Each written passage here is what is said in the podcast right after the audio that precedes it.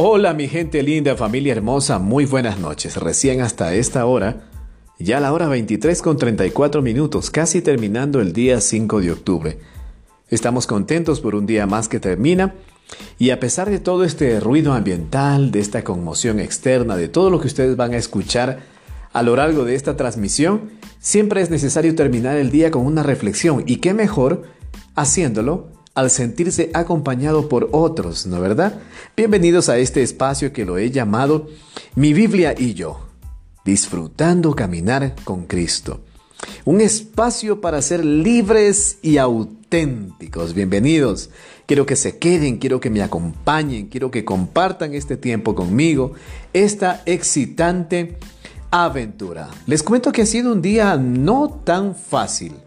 Ha sido bastante difícil, bastante complicado marcado por muchas cosas este día, la verdad, pero también por muchas alegrías que nos va dejando la vida, esa marca que nos va dejando la vida auténtica. Bueno, ya tendremos en otro momento la oportunidad para compartir acerca de ello. Hoy quiero concentrarme en el tema de hoy. ¿La Biblia tiene indicaciones para todo? A veces algunas personas dicen que la Biblia es el manual de instrucciones para la vida comparándolo a como comprar una televisión nueva, y para evitar los problemas debe seguir las instrucciones del fabricante, al pie de la letra. Bien, sí y no. Si fuéramos un producto, esa comparación sería válida. Ya quisiéramos que todo fuera sencillo como manejar un robot que simplemente lo programas, les das órdenes y listo, se acabó, a vivir la vida. A más de esto, si fuese un robot, si fuese un androide, recuerda que él se equivoca. Este no siente culpa. Los humanos somos más complejos. Vaya que sí. Entonces, ¿la Biblia tiene indicaciones para todo o no? Bien, la Biblia sí tiene instrucciones, sí contiene instrucciones para que seamos justos y hagamos buenas obras. Segunda de Timoteo, capítulo 3, versos 16 y 17, NBI, dice lo siguiente. Toda la escritura es inspirada por Dios y útil para enseñar, para reprender, para corregir y para instruir en la justicia, a fin de que el siervo de Dios esté enteramente capacitado para toda buena obra. Ahora, con todo esto en mente, déjame compartirte lo siguiente, algo que hay que conocer primero. Número uno, la Biblia es la espada del Espíritu. Número dos, la Biblia no es un manual de recetas de cocina ni un libro de magia. Y número tres, la Biblia nos enseña a tener comunión con Dios. Al parecer la confusión con respecto a la Biblia tiene que ver con mirar a Dios como un padre bonachón, sobreprotector, que a todo nos dice sí. Y te complace todos aquellos caprichos que vienen a tu mente, ¿no es cierto? Dios es mejor que nosotros, los padres humanos.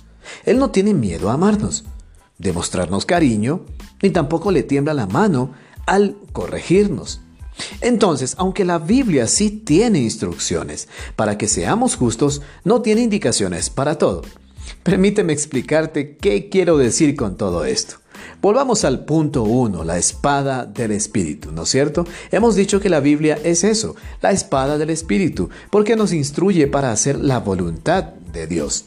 Si leemos con mucha atención Gálatas, capítulo 5, versos 16 al 18, nuevamente en la NBI, dice así, Así que les digo, vivan por el Espíritu, y no seguirán los deseos de la naturaleza pecaminosa, porque esta naturaleza desea lo que es contrario al Espíritu, y el Espíritu desea lo que es contrario a ella. Los dos se oponen entre sí, de modo que ustedes no pueden hacer lo que quieren. Pero si los guía el Espíritu, no están bajo la ley. Qué interesante. Mira, lo primero que salta para mí en este pasaje, en estos cortos versículos, es aquello de alimentar la naturaleza picaminosa. Mejor dicho, dejar de alimentarla. Porque la naturaleza pecaminosa nos entrena, o mejor dicho, nos vende la idea de ser personas eh, corruptas, a vivir victimizados, ¿no es cierto? Hemos visto con mucha ocasión y con mucha frecuencia aquellos pedidores profesionales, aquellas personas atiborradas de tantas cosas en su cabeza, de tanta confusión, pero nunca quieren trabajar. Nunca quieren hacer algo provechoso, nunca quieren hacer algo bueno por la vida. Siempre están constantemente dependiendo de otros y solamente pidiendo, pidiendo, pidiendo, pidiendo. Pidiendo tanto hasta el cansancio que ya no se les ve de tan buena manera. No tenemos un buen ah, referente con respecto a ellos porque Nunca hacen algo bueno, nunca hacen algo por vivir, solo se la pasan pidiendo. Y no estoy refiriéndome a las personas que realmente necesitan, pero así a aquellos que son holgazanes, que pudiendo trabajar, no lo hacen y solamente se ajustan a un conjunto de mañoserías para sobrevivir de esta manera y nunca tomar, nunca agarrar compromiso. Al parecer, nosotros también estamos cayendo constantemente en la tentación. Algunos, tal vez no todos, pero sí, cayendo recurrentemente en la tentación, en aquella de seguirle el juego a los placeres de este mundo. Sí, creo que es muy fácil de entender eso. Estamos siguiéndole el juego a los placeres de este mundo y constantemente estamos siendo así como victimizados, no tenemos, no nos alcanza el dinero, no alcanzamos a llegar a fin de mes, no tenemos las prioridades en su debido orden, vivimos en un caos. Todo eso es producto de la naturaleza pecaminosa, de alimentar esta naturaleza pecaminosa que la Biblia nos invita a dejar de alimentarla, a resistirla, porque alimentar esta naturaleza pecaminosa que cohabita con nosotros solamente nos lleva a constantes decepciones. Número 2. La Biblia no es un manual de recetas de cocina ni tampoco un libro de magia, ni tampoco un horóscopo. Más bien lo que la Biblia dice de ella misma es que es viva y poderosa, y más cortante que cualquier espada de dos filos. Penetra hasta lo más profundo del alma y del espíritu, hasta la médula de los huesos, y juzga los pensamientos y las intenciones del corazón. Ninguna cosa creada escapa a la vista de Dios. Todo está al descubierto, expuesto a los ojos de aquel a quien hemos de rendir cuentas. Esto está escrito en Hebreos 4, versos 12 al 13. Es interesante que seguimos mirando la palabra de Dios como lo contrario a lo que ella dice de ella misma, o sea, que es viva y poderosa. Preferimos mirarla como un fetiche, ¿sí? La palabra de Dios no es un horóscopo. Hay hogares con la Biblia abierta pero sin leerla. ¿Te has topado con aquellos hogares, familias? Muy buena gente, algunos de ellos, por no decir la gran mayoría, pero la Biblia para ellos es una especie de adorno nomás. Está abierto en el Salmo 23 o en algunos otros pasajes de mucha importancia para todos nosotros, famosos, que la mayoría los repetimos constantemente, pero solo está abierto. Ahí hasta le ha caído polvo, ¿no es cierto? Está con un separador ahí abierta la Biblia unas Biblias grandotas, gigantes en los hogares, como que quisieran demostrar que es un hogar cristiano. Pero si no lees esa Biblia, si no lees, si no experimentas sacarle el jugo, el condumio que tiene esa palabra para nosotros, de nada vale que adornes toda tu casa con sin número de versiones impresas de la Biblia. No va a pasar nada. ¿Por qué? Porque la Biblia no es un horóscopo, no es un recetario donde encontramos como decir,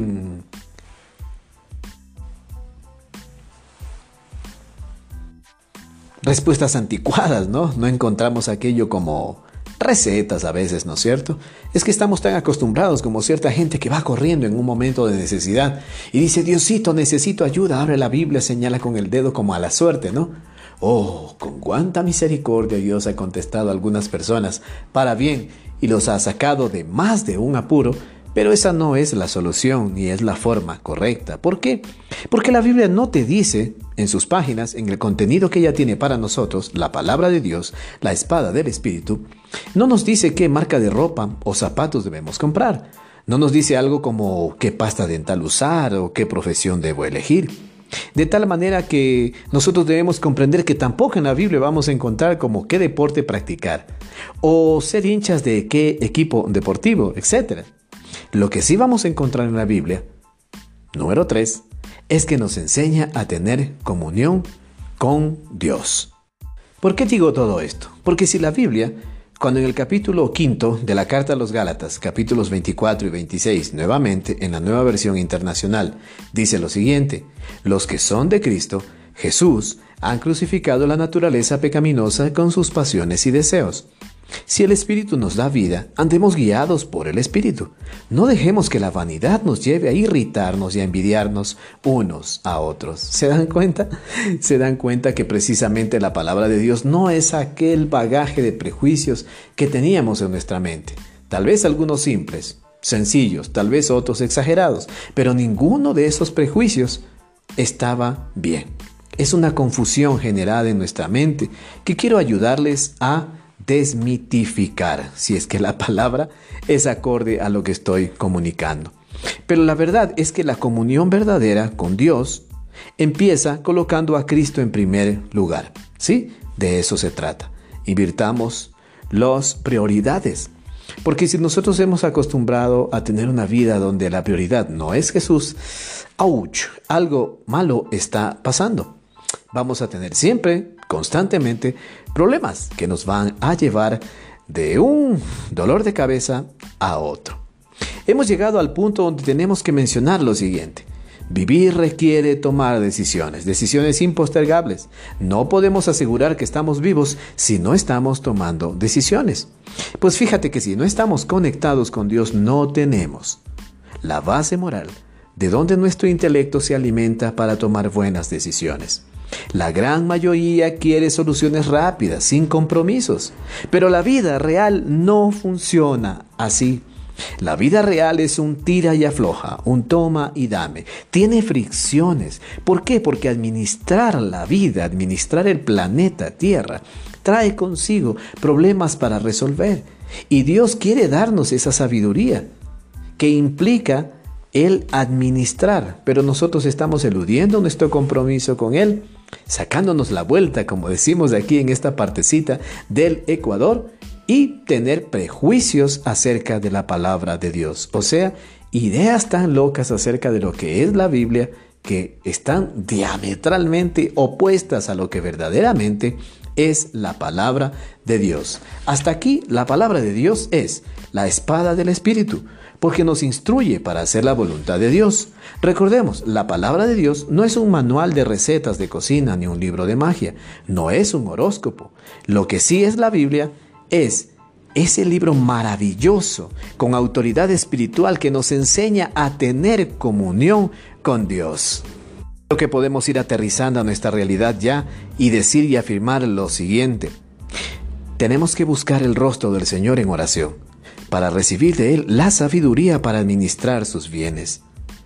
El qué música escuchas, el qué marca de zapatos te compras, el qué profesión elijas, puedes resolver cuando levantas los principios de la palabra de Dios.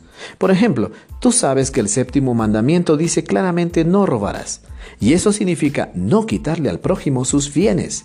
Debes respetar su patrimonio y no buscar engañarlo para quitarle la bendición producto de su trabajo. No debes perjudicar de ninguna manera a tu prójimo. Sin embargo, el eludir tener una vida marcada por la sabiduría y tomar decisiones correctas permite o ayuda a que nosotros admitamos, legitimemos con nuestro silencio leyes que defienden a los ladrones más despiadados. Ahora con todas estas ideas sugerentes, déjame llevarte a lo siguiente. Santiago capítulo 1, verso 21 al 27, en la nueva traducción viviente, dice así. Así que quiten de su vida todo lo malo y lo sucio, y acepten con humildad la palabra que Dios les ha sembrado en el corazón porque tiene el poder para salvar su alma. No solo escuchen la palabra de Dios, tienen que ponerla en práctica. De lo contrario, solamente se engañan a sí mismos. Pues si escuchas la palabra pero no la obedeces, sería como ver tu cara en un espejo. Te ves a ti mismo, luego te alejas y te olvidas cómo eres. Pero si miras atentamente en la ley perfecta que te hace libre y la pones en práctica, y no olvidas lo que escuchaste, entonces Dios te bendecirá por tu obediencia. Si afirmas ser religioso, pero no controlas tu lengua, te engañas a ti mismo. Y tu religión no vale nada. La religión pura y verdadera a los ojos de Dios Padre consiste en ocuparse de los huérfanos y de las viudas en sus aflicciones. Y aquí viene la parte que a muchos no nos gusta. Y no dejar que el mundo te corrompa. con todas estas ideas en mente, entonces, ¿la Biblia tiene indicaciones para todo o no? Y bueno, aunque la Biblia sí tiene instrucciones para que seamos justos, no tiene indicaciones para todo, con lo antes ya mencionado. Dios nos dio entendimiento y capacidad de razonar para que tomemos decisiones sabias y para que podamos generar esas indicaciones que necesitamos para nuestra vida y para ayudar a otros. Que Dios nos siga dando ese entendimiento que necesitamos y esa capacidad. No dejes que el mundo te corrompa, por favor. Por eso, quiero invitarte a reflexionar en todo esto y atesorar estos pensamientos reunidos, amalgamados, editados, como quieras llamarlo, aquí en este lugarcito donde hago iglesia, donde hago vida, donde amo a mi esposa, a mis hijos, donde los instruyo, donde yo mismo soy confrontado cada día a abandonar las cosas que hago mal, o inclusive a descubrir que había muchas cosas que ah, estaba guardando en mi corazón y que no son para nada buenas. Quiero invitarte a orar, quiero invitarte a decirle, Dios, ayúdame, te necesito, cambia mi vida, ordena mis prioridades, ¿ok?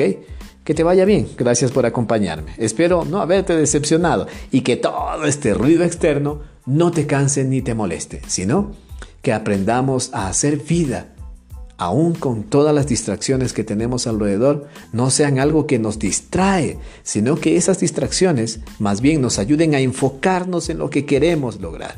Un abrazo, Dios te bendiga, nos vemos en el siguiente podcast. Bye.